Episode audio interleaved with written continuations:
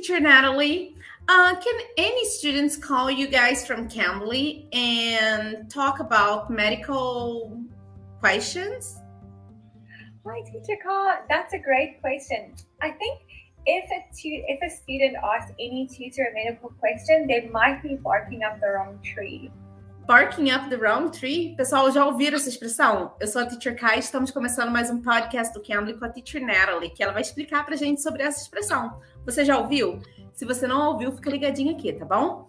Então, gente, estamos na promoção da Black Friday, então vocês têm que aproveitar essa promoção. 60% de desconto usando esse código podcast com 60. E nesse código você tem 60% de desconto no seu plano anual. Não fica fora dessa, não. Porque além disso, você ainda tem um bônus. Então aproveite agora, podcast com 60, tá bom?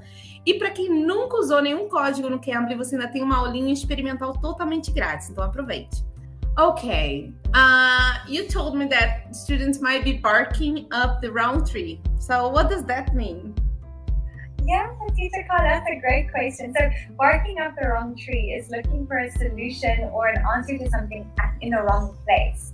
So for instance, if students were looking for answers to questions about medical things from a teacher that had never had a background in medicine, then they'd be barking up the wrong tree or looking for that answer or solution in the wrong place. Yeah, so there are so many different tutors with different qualifications and that have specialized in different things. So if they search in their search box for someone that has a medical background, then they can find a tutor that has answers to those questions or solutions to their problems. So, can I use this expression in a situation that, for example, a friend of mine is interested in a guy, but he's not interested in her? And she's been calling him and texting him, but he is not interested in her. Can I say that she's barking up the wrong tree? Teacher Carl, that is a perfect example. So, if a girl is very interested in a guy and he is not interested, then you could say to her, I think you might be barking up the wrong tree because he's not interested in you. So, that's a perfect example. So another example, teacher Carl, could be if you are wanting to try a new skill and you really are interested in it and you're trying to do it, but you're actually not very good at it, then maybe you can say to your friend, I think I'm barking up the wrong tree with this skill or with this activity. Oh, so that's a good expression. So can I say that um, if students are um, enrolling Cambly and they they find the right the perfect uh, tutor for them, can I say that they might be barking up the right tree? I love that, teacher Carl. Sure, you could definitely say that. okay, teacher Natalie, thanks for your help. Thanks for being here with us.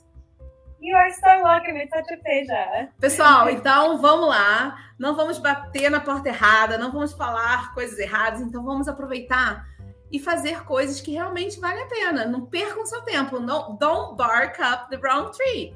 Porque vocês não podem perder tempo. Porque se vocês perderem tempo fazer coisas que não, tipo, se vocês pegarem um tutor que não tenha os skills que você precisa para te ensinar, você está perdendo tempo. Então, don't bark up the wrong tree. Porque vocês têm que fazer as coisas certas. Querem aprender inglês? Vai lá, vai lá no Cambly, aproveite. Vocês vão conhecer os tutores maravilhosos que nós temos lá, tá bom? Então aproveite código podcast com 60 e esse código você vai ter 60% de desconto no seu plano anual, tá bom? Eu sou a Teacher Kai, espero vocês aqui no próximo episódio. Bye guys, bye Teacher Natalie, thank you. Bye bye, see you soon. Bye bye. You can. You can be.